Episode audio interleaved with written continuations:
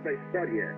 A Rádio de Hamburgo, depois de transmitir o Crepúsculo dos Deuses durante muitas horas, acaba de anunciar o Führer morreu. Will they be able to sit down together at the table of brotherhood? I have a dream that one day. La imagen de lo que se puede conseguir mediante la lucha revolucionaria, la esperanza de un mundo mejor. One small step for man, one giant leap. testemunhar um acontecimento e ter certeza de que a história, com H maiúsculo, está sendo escrita diante de seus A próprios olhos. Saúde declarou ontem que o surto de Covid-19 já pode ser considerado uma pandemia. A doença. Uma nova frente de confrontos se abriu agora na Cisjordânia, onde pelo menos 11 palestinos já perderam a vida em choque com soldados israelenses. Esta brasileira, que vive há 20 anos na Cisjordânia, fala dos enfrentamentos com os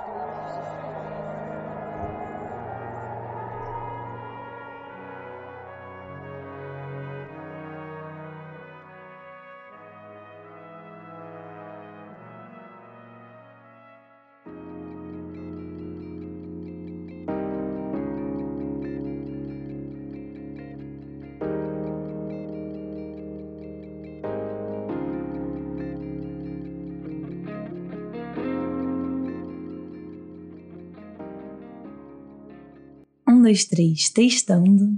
Olá, você está em mais um Sexta Internacional. E hoje eu venho trazer para vocês uma pequena análise do discurso do presidente Jair Bolsonaro na ONU. E eu confesso a vocês que eu vou tentar não ficar muito irritada.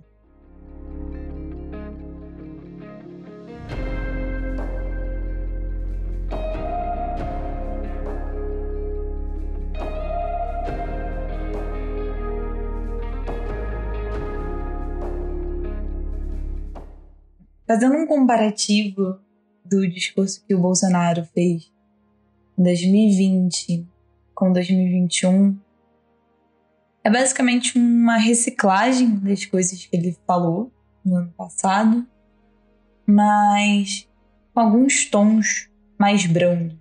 É um discurso onde ele adota para si as conquistas e os pontos positivos do nosso país quando ele foi maior, ponto-chave em atrapalhar, como é o caso da vacinação, como é o caso do combate à pandemia do Covid-19, e as falhas e é, problemáticas ele atribui a agentes terceiros.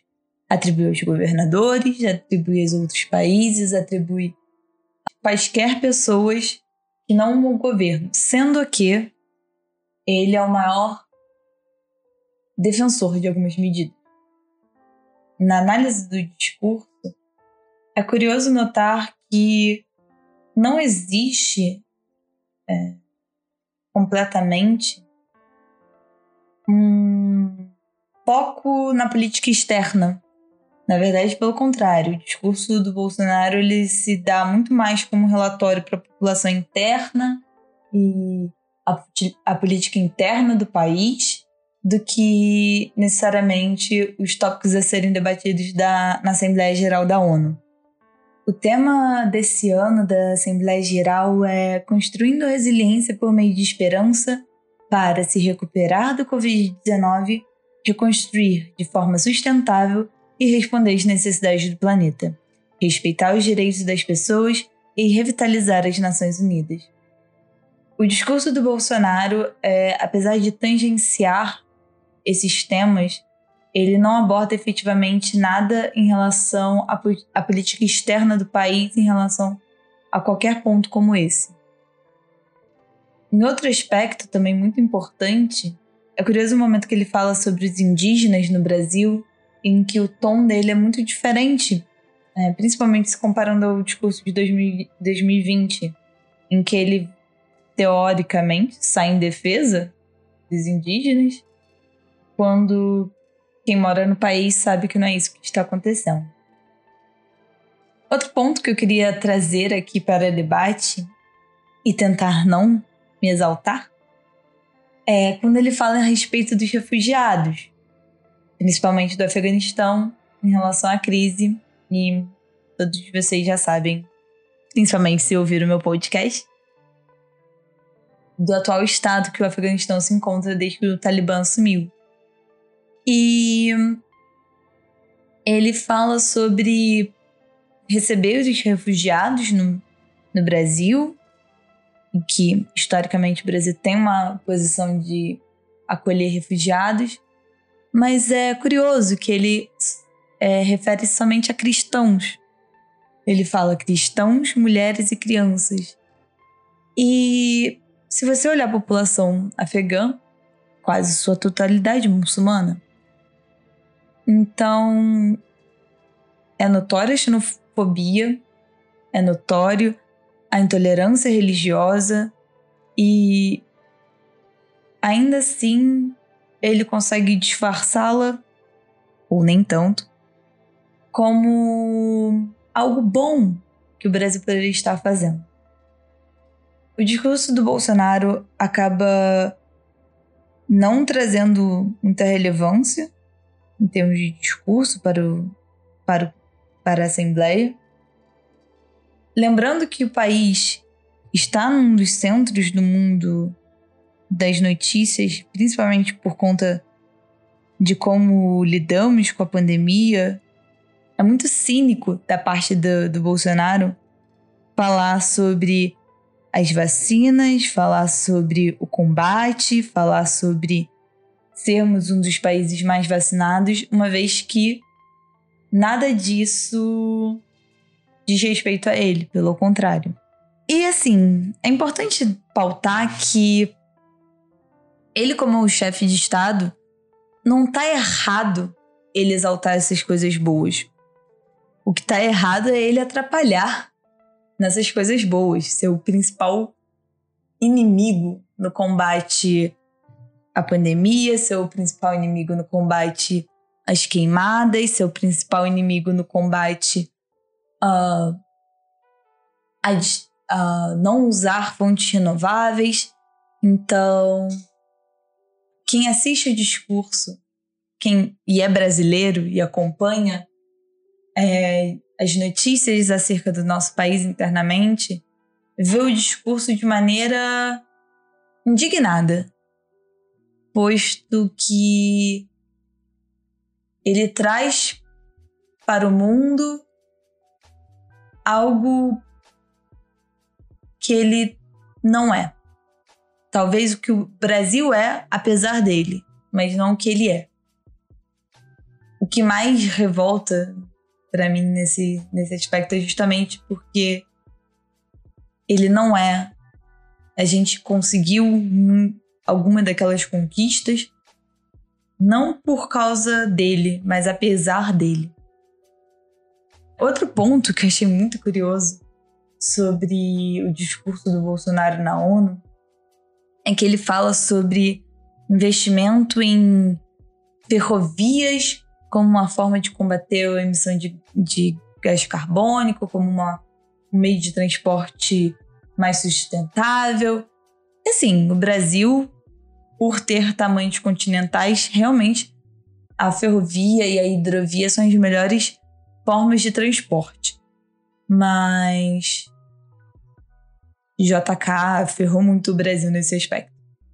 Mas dizer que ele está construindo ferrovias e eu nunca, eu acho que ninguém aqui, que nenhum de vocês ouvintes, chegou a ouvir uma nota sequer a respeito de ferrovias é um tanto quanto surreal.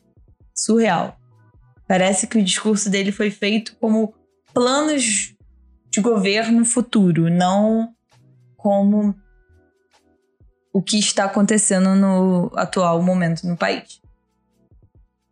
É triste perceber que o Brasil já teve uma preponderância em termos de política externa, já teve uma relevância internacional, já foi palco de mediação de conflitos, já foi realmente referência em termos de diplomacia E hoje é um eterno sentimento de vergonha alheia, indignação e desesperança. Fazendo um comparativo, principalmente, não só ao discurso do Bolsonaro do ano passado, de 2020, mas também ao discurso do presidente Lula em 2009, em que os tempos eram outros, mas a gente também vivia uma grave crise, dessa vez econômica, não sanitária. É notório ver a diferença do discurso justamente no que tange para quem ele é feito. O discurso do Bolsonaro é um discurso para a sua população. É um discurso eleitoreiro, é um discurso que trata de política interna, é um relatório do que, teoricamente, ele fez. No caso, não fez, mas tudo bem. Enquanto o discurso do presidente Lula é um discurso de política externa, é um discurso que fala com as Nações Unidas, é um discurso que fala com os demais países, é um discurso que clama pelo debate, que clama por propor soluções, que clama por diplomacia. O discurso do Lula, ao final, você sai querendo conversar com ele. Como pensando em chefes de Estado, né? Porque ele é um discurso aberto a debater. O discurso do Bolsonaro é um relatório. Não tem nada a acrescentar, não tem nada sobre o que se falar, não tem nada sobre o que se propor. É só ele relatando feitos do Brasil e não feitos do Brasil, seja por causa dele ou apesar dele. Então, é curioso ver essa diferença. O Brasil, até 2009, se portava como um agente de política externa, um agente de, de, de diálogo. Se portava como ativo, se, se portava como liderança, de alguma forma. O discurso do Bolsonaro, o Brasil de 2020, o Brasil de 2021, é, trata a política externa com subserviência, com uma posição de olha só o que eu fiz, olha só o que eu tenho feito e olha só o que eu vou fazer. Não trata sobre relações internacionais, não trata sobre trazer dilemas, trazer propostas, trazer questões. Acaba por deixar a gente apagado no cenário mundial.